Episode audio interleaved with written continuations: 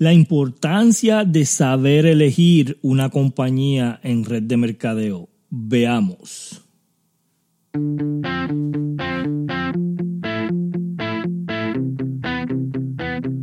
Hola, bienvenidos a este podcast de cómo crecer tu negocio en redes sociales. El experto Ricardo Jiménez estará brindando los secretos de cómo funciona. Así que empecemos esta aventura. Y aquí, Ricardo Jiménez. Ok, ¿cómo están? Gracias a todos por estar aquí en el podcast semanal. Y queremos hablar un poco de unos problemas que están habiendo en eh, algunas compañías de redes de mercadeo. Acaban de anunciar a tres personas que han sido arrestadas del corporativo, presidentes, vicepresidentes del corporativo de OneCoin, una compañía que lleva unos años haciendo una red de mercadeo con monedas virtuales, ¿verdad? Eh, y, vamos a estar hablando más adelante de mi opinión sobre esto, de mi opinión cuando empezaron y de mi, mi opinión de todas estas compañías que manejan algún tipo de moneda digital o trading, ¿verdad? Vamos a hablar de eso más adelante. Es una opinión en base a leyes que están puestas en el mundo, ¿verdad? Otra de las cosas es eh, lo que hizo los dueños de Advocare. Advocare es una compañía de nutrición que hay en Frisco, Texas. Esta compañía eh, iba a ser investigada por la FTC por algunas anomalías que tenía en base a su plan de compensación y ellos decidieron antes de ser investigados de cerrar todo el sistema de red de mercadeo de la compañía y hacer todo el mundo directo de la compañía. Y esto para mí es algo que no tiene palabras de lo que hicieron con los distribuidores que llevan años en esta compañía, ¿verdad? Años en esta compañía. Por lo menos hubiesen ellos este, puesto la lucha en, en hacer algún tipo de pelea con la FTC para proteger a todos estos distribuidores que llevan años. Hay personas que estaban retiradas viviendo de, esta compañía, hay personas que llevaban años trabajando para alguien más y dejaron esos trabajos y llevaban años en esta compañía y de la noche a la mañana se levantaron ayer sin tener un plan de compensación. su cheque se fue de algunas personas 10 mil, 15 mil, 20 mil por semana a cero, a nada. ¿Tú sabes lo que es eso? Levantarte en la mañana y saber que tu cheque está en cero. Eso es algo inaceptable que yo considero que los dueños de esta compañía hicieron muy mal. ¿Verdad? Muy mal.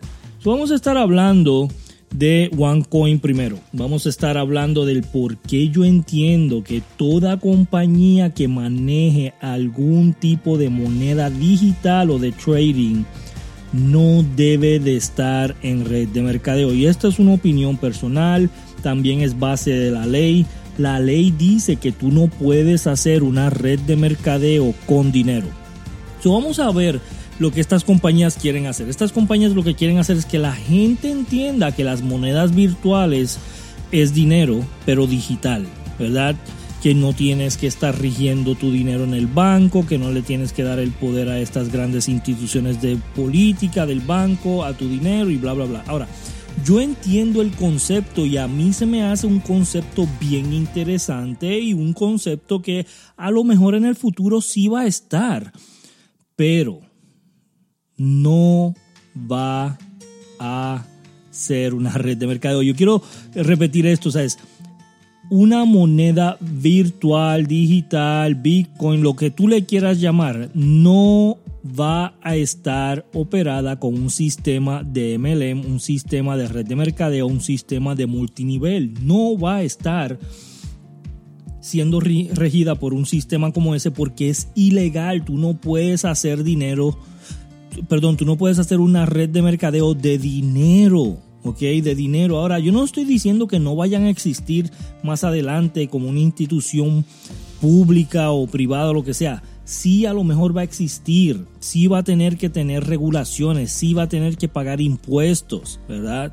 todo eso, el gobierno no va a dejar que esto eh, opere sin pagar impuestos del dinero que ellos están generando. O sea, eso va a ser imposible, pero, pero, estas compañías como OneCoin que lleva unos cuantos años, nosotros desde el principio la vimos nacer esta compañía. Y cuando vimos que mucha gente estaba ingresando a esa compañía, nosotros personalmente hablamos con unas cuantas personas líderes de esas compañías y le dijimos, no hagas eso, no te vayas para allá, eso no va a durar, eso es para corto plazo. Ah, no, Ricardo, yo estoy ganando, sí, pero tú ganas y la gente que se queda abajo, ¿qué va a pasar cuando la compañía cierre? Todas esas personas que invirtieron mucho dinero, ¿qué va a pasar?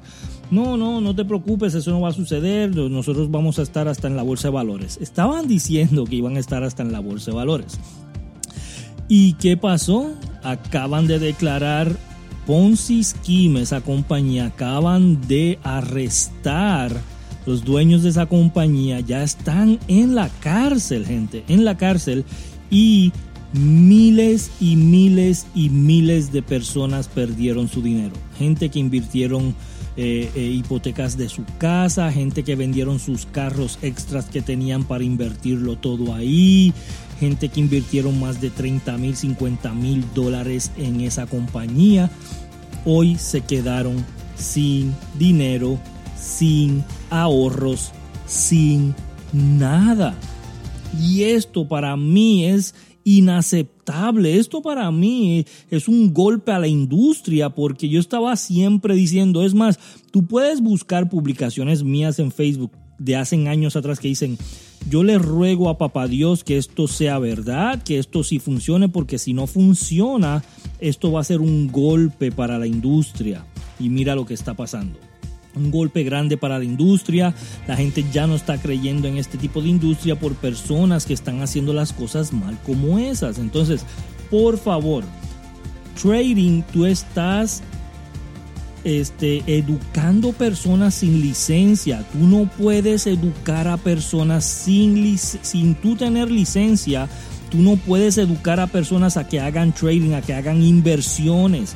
Eso es ilegal en Estados Unidos. Por eso las oficinas de muchas de estas compañías de trading las tuvieron que sacar de Estados Unidos y llevársela para Europa, para países de Europa donde allá sí es legal tú hacer algún tipo de este, educación en base a trading eh, o inversiones. Allá tú lo puedes hacer. En Estados Unidos es ilegal tú sugerir tener un bot que te haga inversiones por ti o tú dar algún tipo de educación financiero sin tener una licencia.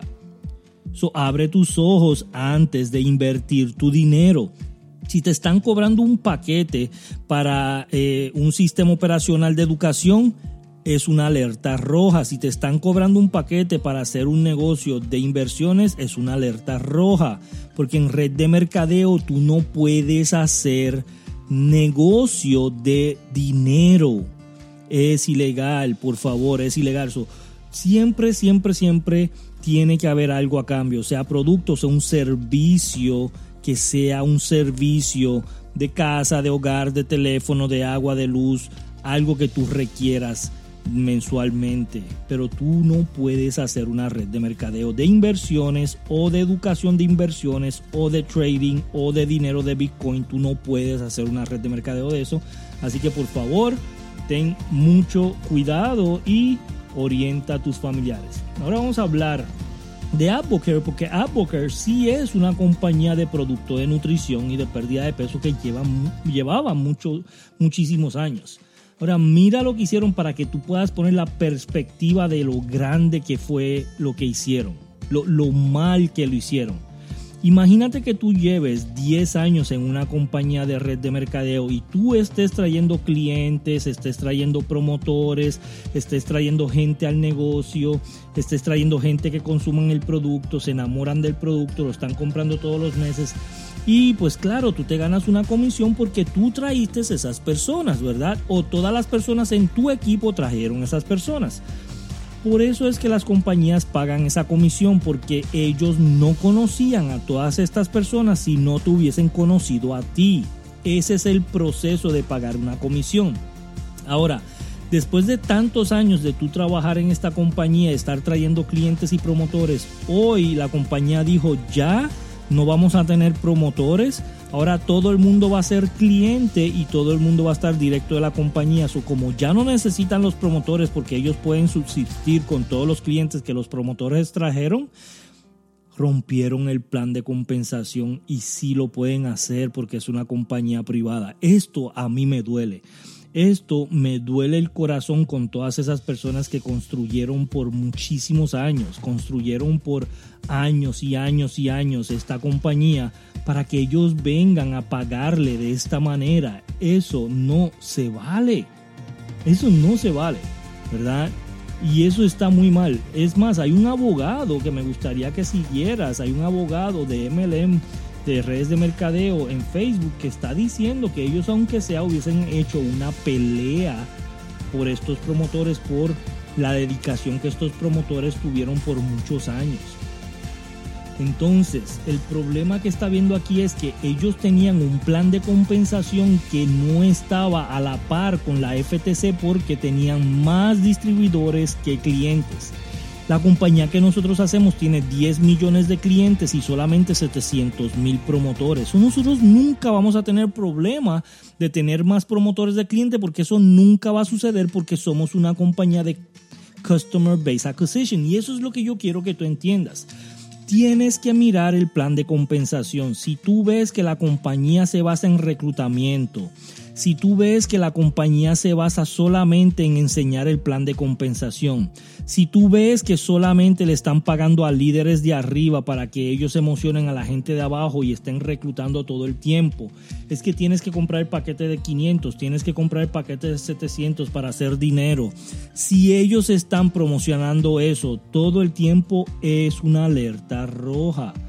Ten muchísimo cuidado tienes que tener una compañía que tenga un sistema de clientes, un sistema de referido de clientes, un sistema que tenga una página individual de clientes, que los clientes puedan entrar en su propia página sin tener que hacer el negocio, puedan comprar y puedan tener algo de beneficio por recomendar personas o por comprar el producto. Eso es una compañía saludable para más de 200 años y eso es lo que debes de estar buscando hoy lo que quiero decirte es, antes de tomar una decisión de entrar a una compañía de red de mercadeo, estudialo. ¿Quién es la persona? ¿Quiénes son los dueños? ¿Cómo es el plan de compensación? ¿Pagan más por promotores que por cliente? Pregunta los números. Oye, ¿me puedes decir cuántos promotores hay en tu compañía? ¿Me puedes decir cuántos clientes hay en tu compañía? ¿Me puedes decir si hay un plan de referido para clientes? Si el cliente puede ganarse algo, si ellos recomiendan el producto aunque no se ganen dinero. ¿Me puedes decir si se le cobra algo, algún gasto extra al cliente por ser parte de la compañía? Todo eso influye en que tú tomes una decisión para entrar a una red de mercadeo. yo quiero que por favor, okay, yo quiero que por favor pienses exactamente lo que vas a hacer antes de tomar la decisión de entrar a una red de mercadeo.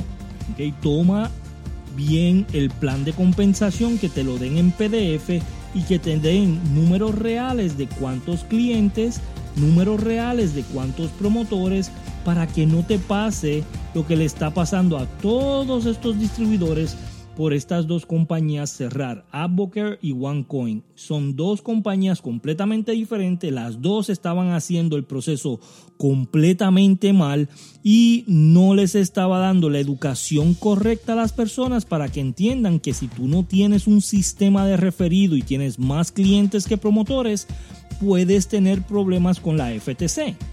Y la FTC es Federal Trade Commission. Es la organización federal que investiga a las compañías para ver si le están haciendo bien al consumidor. Esta compañía federal protege al consumidor. Federal Trade Commission es la organización que ayuda a los consumidores. Ok, eso protege a los consumidores.